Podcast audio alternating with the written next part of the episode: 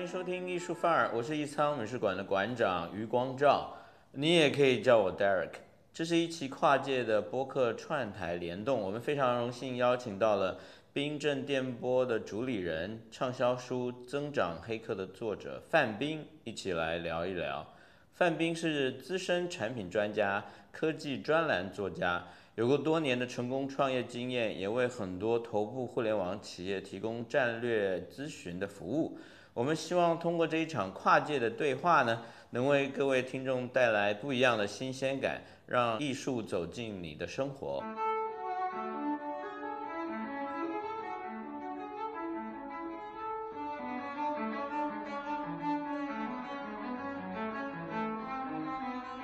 欢迎来到最新一期的播客。然后今天呢，非常有幸，我是在上海的非常著名的一个美术馆，叫艺仓美术馆，跟咱们的馆长大人录最新的一期播客。那上来我们老流程，就是请您简单的用三句话做一下自我介绍。范冰播客的朋友们，大家好，我是艺仓美术馆馆长余光照，以前做过这个出版、影剧制作、经济，现在在负责美术馆的运营。嗯，我们先对这个身处非上海地区，或者说对艺术不太了解的朋友，能简单的介绍一下咱们当下处的这个美术馆吗？就比如说它的地理位置，以及它的名字起源啊，有什么寓意？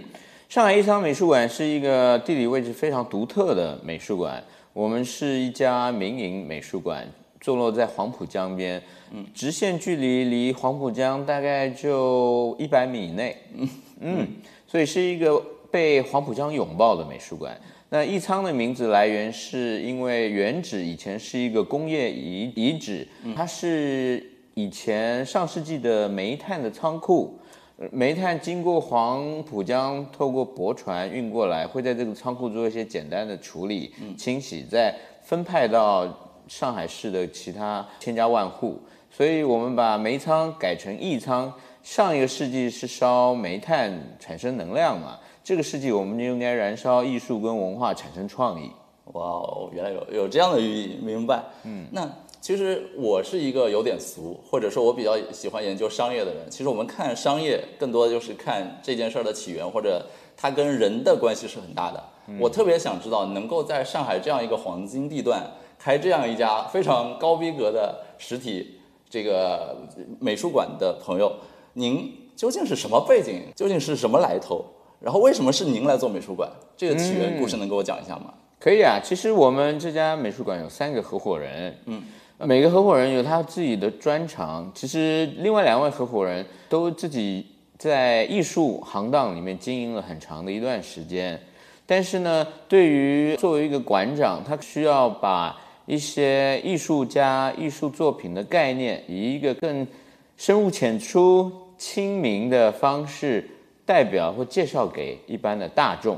所以他们其他两个人就把我踢上台了。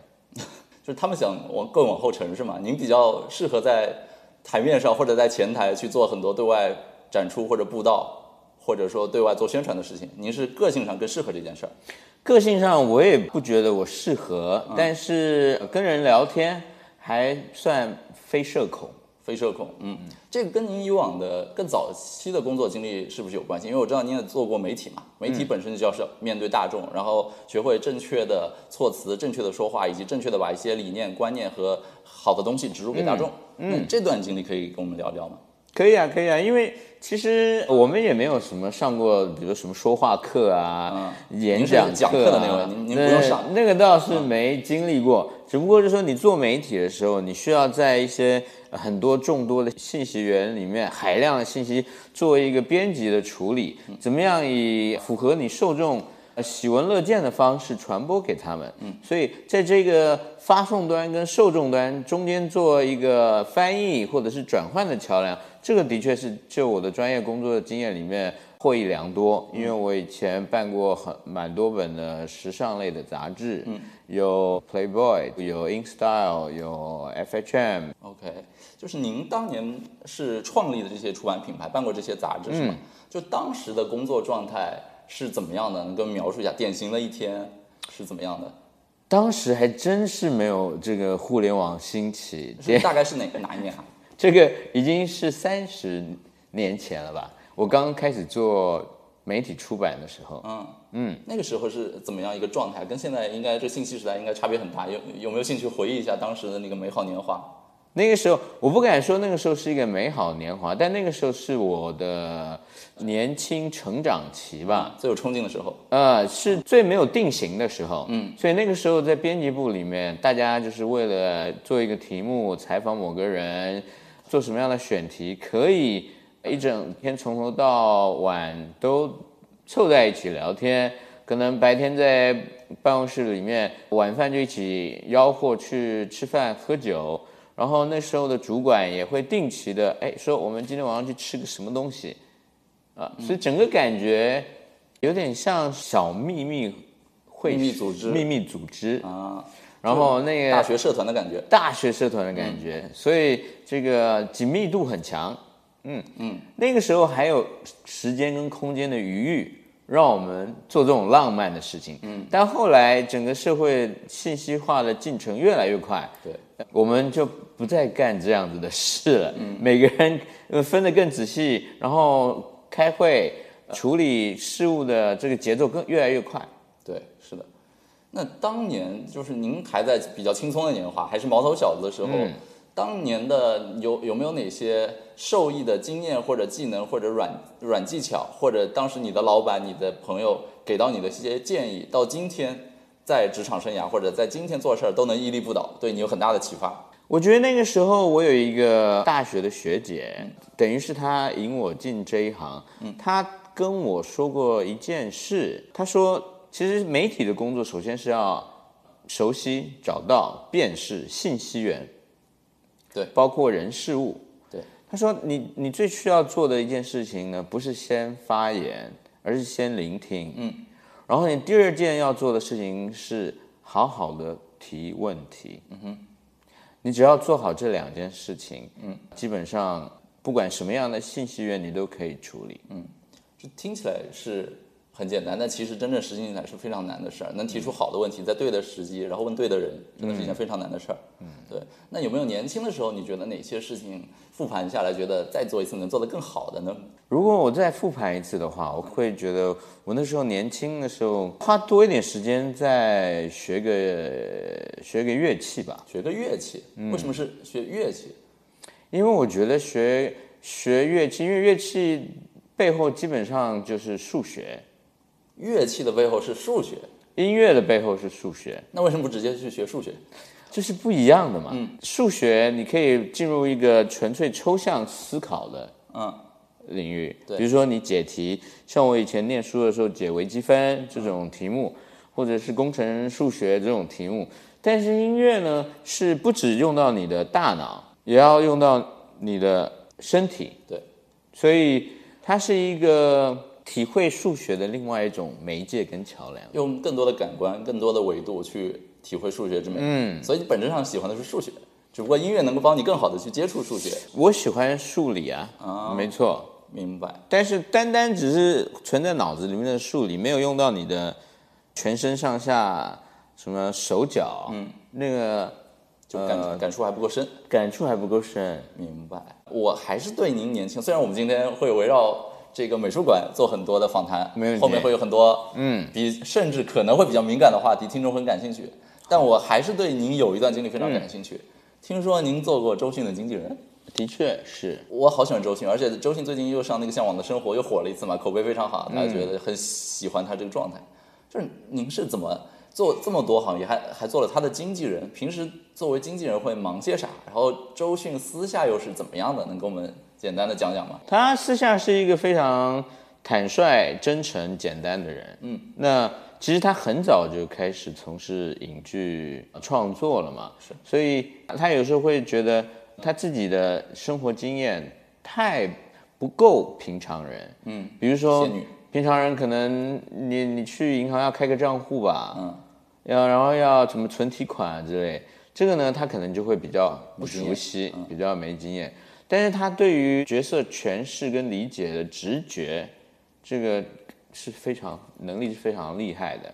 我那时候跟他合作的原因是我们其实是很很多年的朋友了。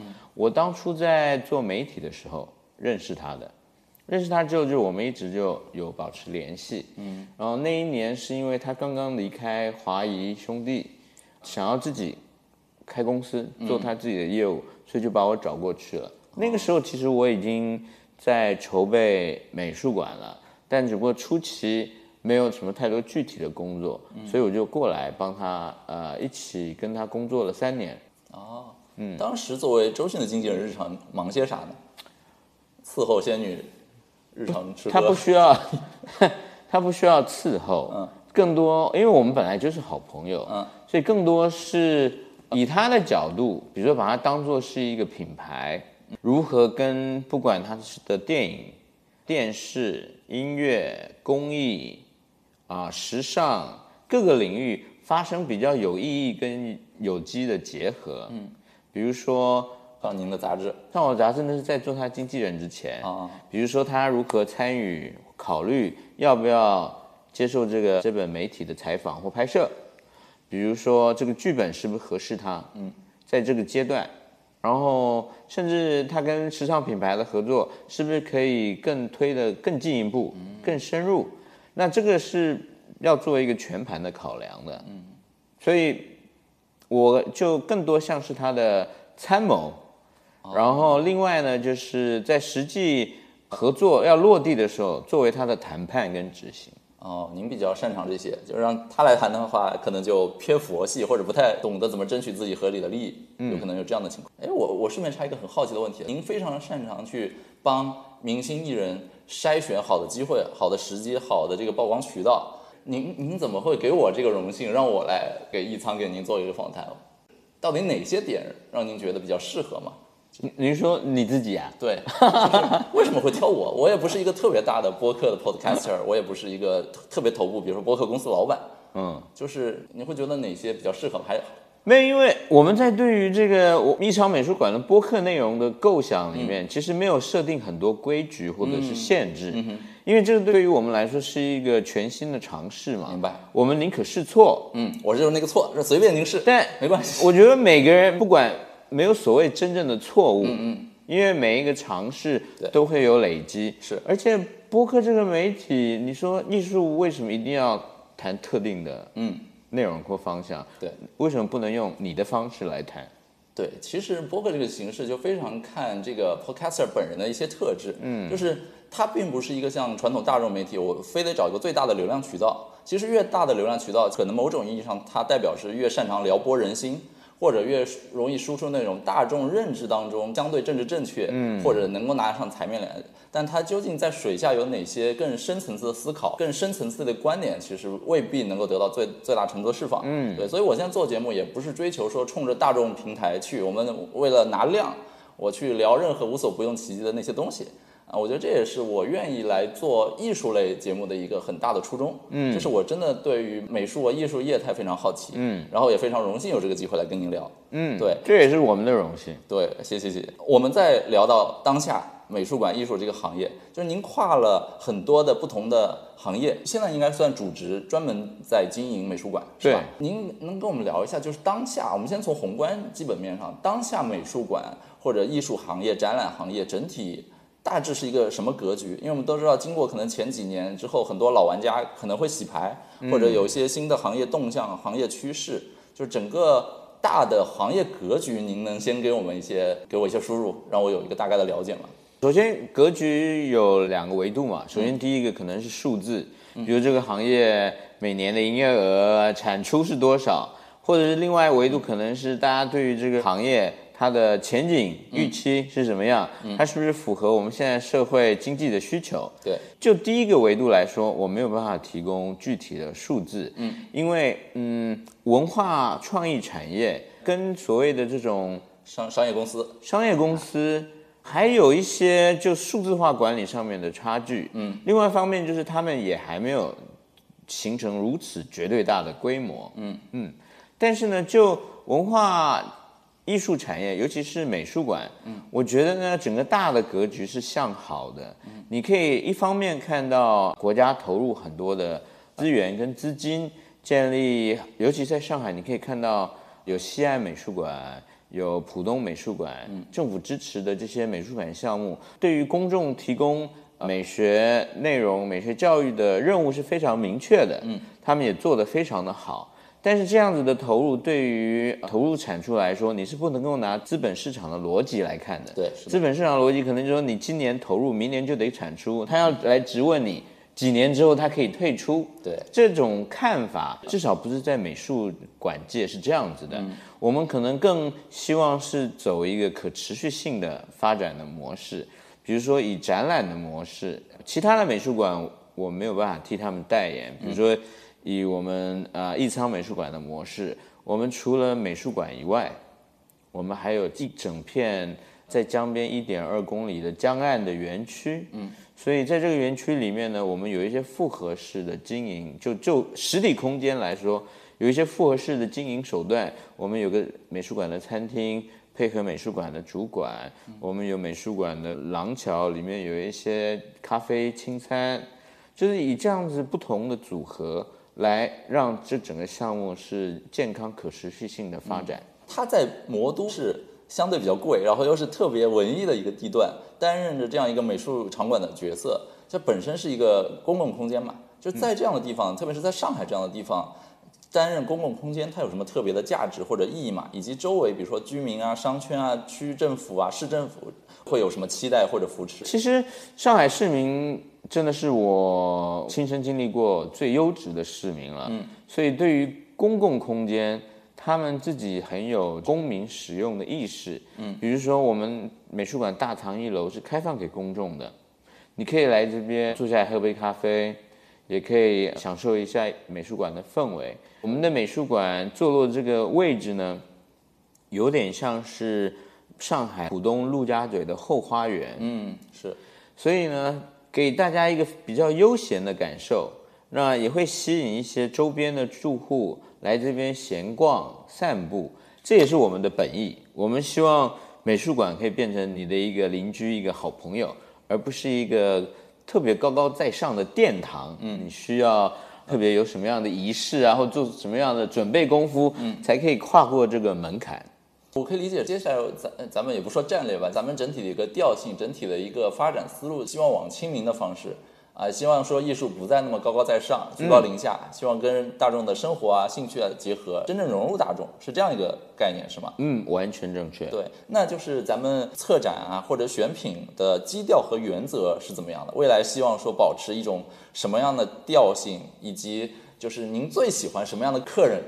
在咱们这个美术馆呢，其实不是我们最喜欢了，但我可以直接告诉你，就是根据我们这个美术馆开馆六年以来的经验，嗯，通常我们的美术馆来的参观的民众啊，女性占百分之七十，哦，男性占百分之三十，然后年龄层呢是从二十岁到三十五岁是大宗，所以是一对相当年轻而有活力的艺文爱好者。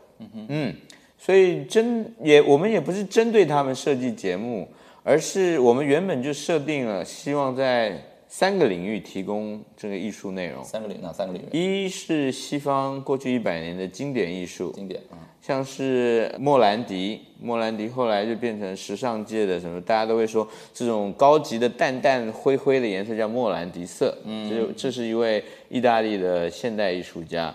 然后第二个是我们希望做引进更多的生活美学类的，像孟菲斯这种设计类的展览，像我们之前办过扎哈哈蒂的那个建筑师的展览，我们也办过 Paul Smith 保罗史密斯时装设计师的展览，嗯，就其实这些生活的方方面面都有美学在其中，嗯，另外一个方面我们也会。特别关注前沿的科技艺术，前沿科技艺术，像我们办过 AR 展啊，我们也办过 VR 展，所以这些跟科技相关的表，透过艺术家探索跟表现的做出来的作品跟成果，也是我们非常乐意推荐给公众的。嗯，那既然谈到科技艺术的话，我就想问，比如说最近 AI 很火嘛，AIGC 来了，你怎么看待这 AI 对于美学、对艺术的冲击？未来会不会有什么应对或者防防守措施？会不会对你们格局产生很大影响？首先呢，A I G C 我们平常我们每年做的展览节目内容里面会考虑的一个面向。嗯，像我们做过天野喜孝的展览。嗯嗯，天野喜孝基本上 AIGC 插画动画界的一个大佬吧，他之前帮 Final Fantasy 系列设定做做过所有的基础的设定的绘画。所以，就 AIGC 这个内容，我们其实始终都关注。嗯，只要有合适的艺术家跟合适的艺术主题，我们就会希望把它呈现给公众，嗯，让他们更把它不只以 AI GC 的角度来看这些作品。然后，至于 AI，其实 AI 我觉得可能要分两个层面谈吧。第一个就是对于艺术创作来说。另外是对于艺术机构来讲，对于艺术创作来说，艺术家现在我跟很多艺术家聊，他们对于 AI 基本上是充满了这个惊叹，惊叹，对，不会不会有忧虑或者觉得断了自己后路吗？那要看他是做什么样的艺术，比如说他如果是像以前做大分村的高仿的绘画，嗯，那他基本上会。非常忧虑自己的饭碗，因为本身就是有点像活在别人的轨迹里，没有自己的特色。因为现在的 AI 大数据基本上是收集所有可能互联网上面它可以收集到的图像资料，对，然后做一个集成，再做一个转化，所以它可以非常准确的模仿某个笔触，或者集成某个知名艺术家上千的作品的风格。然后创作一个让你觉得他看起来可能像林布兰特或者是像莫奈，这个其实就代替了大芬村以前那批做高仿绘画的艺术家了。但是，一般真正当代的艺术家其实追求的是他自己一个人独特的表达。嗯，这个独特的表达并不是大数据集成收集的出来的结果。嗯，所以很多艺术家我跟他们聊，他们觉得 AI。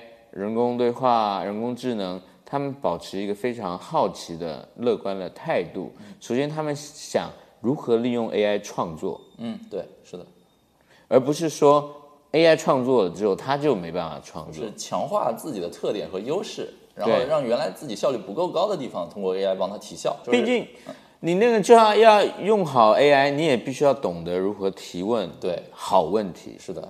又回到您前面说的，对，会提好问题真的是一个很重要的点。嗯，那我看您非常喜欢科技嘛，像 AI 也是您非常关注，然后发现比一般的艺术家聊这个东西懂得也多一些。除了 AI 以外，你看咱们现在录播客也是很新潮的事儿，就是您是怎么关注到播客，或者说最近怎么在尝试说想通过播客来做一些传播？这当中是怎么构思的？嗯，首先第一个，我也是一个终端用户，我也听播客。嗯哼，嗯。我其实一刚开始听的播客是我以前读的一些新闻媒体。啊，他在播客频道上面也开了几个播客的频道，嗯，所以我就发现，哎，原来你那个新闻媒体除了他一般平常给我这种纸质的或者阅读的体验之外，嗯，他可以另外创造一个播客的听的体验，嗯，而且跟他的那个原本报道。刊载的内容是可以互补的啊，可以互补，可以联动，可以互补，可以联动啊。嗯，那我就觉得美，我们就觉得美术馆，你不能够单单的安静的坐在这里，因为传统的做法在现今这个时代可能有些是不适用的。那我们必须要不停的尝尝试。播客是一个对于我们来说容易下手，嗯。也也是在过程之中也会带来很多乐趣，而且可以跟这个听众深度沟通，嗯，建立一种很深的，就是动不动别人听你一个小时，你的很多理念观点，别人可以对你了解比较深，就不会说浮光掠影的通过表面上对你的一些理解，就草率的对你做一些判断，下一些结论，嗯，其实我觉得这个播客是在这个层面是对我个人是有很大帮助的，嗯。嗯，我也是觉得播客可能会比较容易静下心来吧，是，那像。你要提供比较深度的知识分享，那些干货，或者是可能大家聊到一点艺术文化这种其他精神现象的追求，这种媒介比较合适。对，而且播客它的陪伴感会非常强。嗯、听播客的时候，你很可能有像在美术馆里欣赏艺术品一样，会有一种除了信息上有一些增量之外，它对你的这种美的体验、对自我审美的熏陶、个人的放松。啊、说再大一点，个人整个精神境界的升华、进化，可能都会有很大的帮助。嗯，所以我觉得也是非常契合这种美术馆这类业态的。是，嗯，那对各种业态的关注点才更多在我老本行就增长啊、哎商业啊这些。就我们聊了很多这个前面艺术啊，或者就是跟增长无关的，我还想回到商业相关的一些东西。请请问假设我今天是一个非常有钱的人，是我我也能搞定这个搞定地的问题。我现在想在我的地上，在上海开一家美术馆，这个拢共分几步？你能告诉我，就是开开一家艺术馆、美术馆要经历哪些比较大的步骤吗？其实美术馆的建立有很多种可能的途径，嗯，比如说你可能是呃国家本来就有一个文化职能，嗯，所以会设立国家美术馆、国家博物馆，保存一些我们珍贵的这艺术文化的创作跟遗产，嗯，那你自己也可以开一个美术馆，嗯但是通常是过去的例子了，过去仅仅是开美术馆这个人可能自己已经收藏艺术品多年，嗯，他有好几个仓库的藏品，嗯，那美术馆的创立会让他有一个可以把他的藏品分享给公众的一个机会，嗯，所以他有这个动心起念要建立一个美术馆。那实际这些落地的步骤，你首先你要找到一块地吧，对，然后我们我们预算不在考虑之啊，限对，，假设无上限我，们现现在假设无上限，嗯首先找到一块地，嗯，如果是这很稀缺的资源，你可能要跟国家谈好，你要说明你要呈现什么样的文化愿景，嗯，对，这很重要。对吧？才能争取到这块地，然后开始找一个建筑师，如何把这个地，如果有旧有的建筑，如何改建？像我们艺仓美术馆就是一个煤仓改建的，我们是请了刘玉春建筑师来做改造的。那你如果是完全新建，那你你自己想找什么样的明星建筑师，让你建筑出来这个美术馆，就是让人家要来打卡的地标。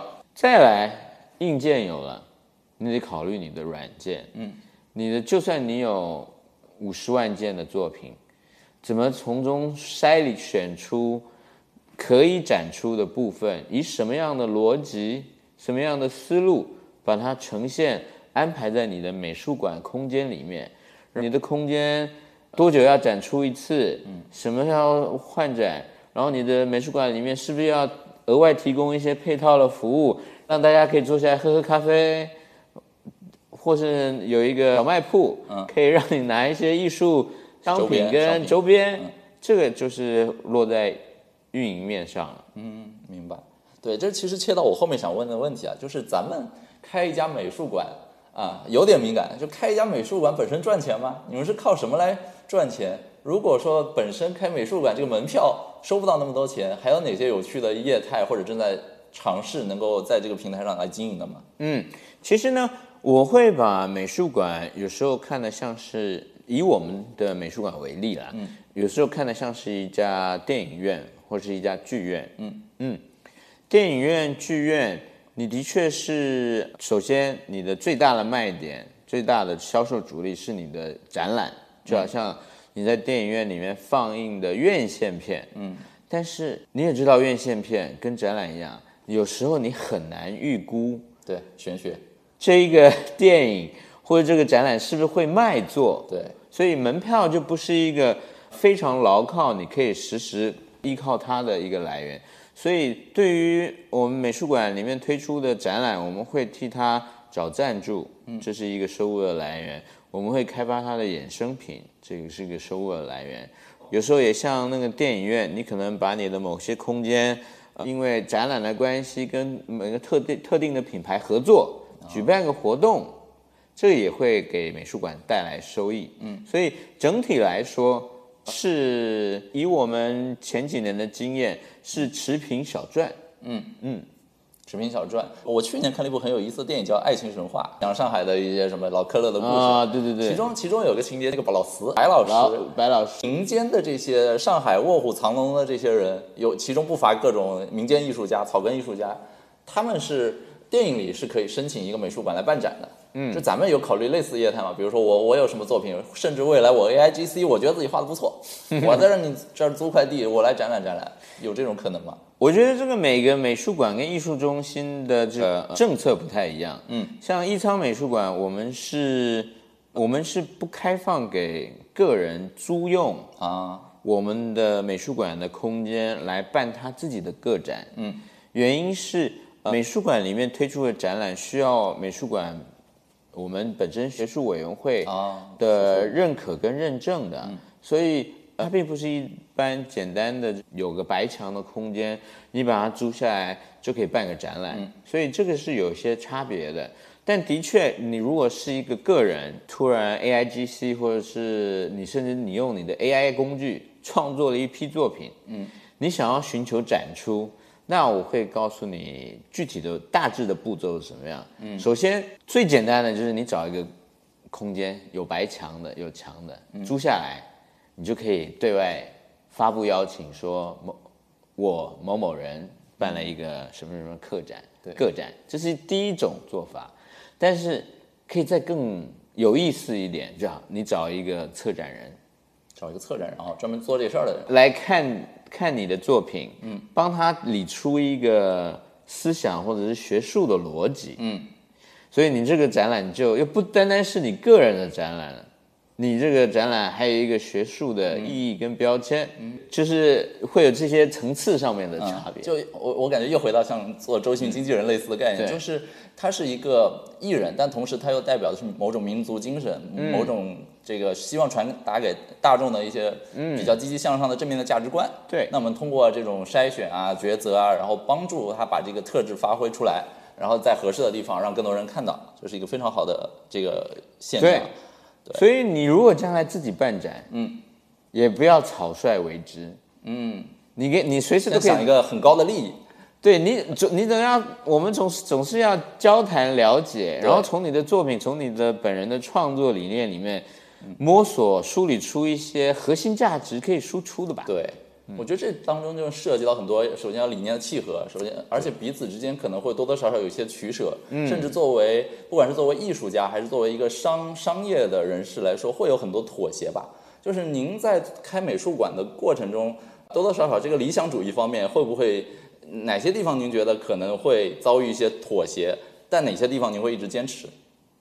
其实我们一直坚持的就是所有展览的艺术高度。嗯，所谓的艺术高度，是我们希望我们展出的艺术作品跟艺术家，嗯，他们都是对于他们做的事情都认真对待。嗯，我觉得这是最重要的一点，因为你的艺术表达或者你的核心价值可以千姿百态，对，但是你做事情或者你面对艺术的态度是不是认真，是不是真诚？这个是完全可以看得出来的。那我最后还想问一个问题啊，就是您接下来有什么比较想重点向大众推荐的？不管是接下来可能在咱们这儿做的一些活动或者布展，或者您个人觉得现在有什么好的新锐艺术家、艺术品牌，觉得特别适合向公众介绍，推荐一个啊？只能推荐一个吗？啊，您就多少都可以。其实。首先，我们自己的老王卖瓜嘛，一定要先卖一下艺仓美术馆现在的展览。嗯，到七月三十号，这个孟再次孟菲斯的展览非常的有意思，因为他把上个世纪八零年代意大利的一个非常大胆、反叛、崇尚独立精神的这个设计风潮，非常活灵活现的带到了上海。因为整个展厅，你会感受到。走进一个时尚秀的 T 台，嗯，甚至还走到了这个巴黎、米兰夜店的氛围，其实是想把大家这个任意门回送到过去上世纪八零年代的米兰，让你感受到那时候的创造的能量。这个展览我是个人也是非常推荐的。对我小插一句，上一个简明我也很喜欢。啊，是啊，嗯，太好了。对，那。下一个我可能会预告，就是天野喜孝老师啊，会在我们美术馆再做一次新的展览。酷，嗯，我觉得会很火。我们这些搞 AI 的帮你推一推，感谢。知道什么是真正的 AIGC。嗯，那最后的话，您还有什么话想对播客听众，包括播客圈子想喊话吗？有什么样的节目适合您去跟更大的播客有些什么合作，或者未来有些计划？啊，是吗？嗯，不敢跟播客圈喊话，就是非常，我其实是非常高兴跟像跟范斌你聊，因为呃，我们大家有时候做事做太久了，会在自己的舒适圈，嗯，然后会为自己的盲点所遮蔽，嗯，那艺术、文化、科技其实都是人的生活的一部分，嗯，其实不是任何人所独享。或者是不可理解的，所以我觉得更应该大家彼此多多的交流，因为我们又不是外星人在对话，我们都是人嘛。对，艺术还是要回归这个大众，跟大众有更多的深度的沟通。嗯，好，那我们这期节目就到这里。最后呢，再非常感谢艺藏美术馆，感谢这个于总给这个机会对您做这个采访。啊，有缘我们下回再见，希望大家多多来看咱们接下来的展。嗯，谢谢范斌，好，谢谢。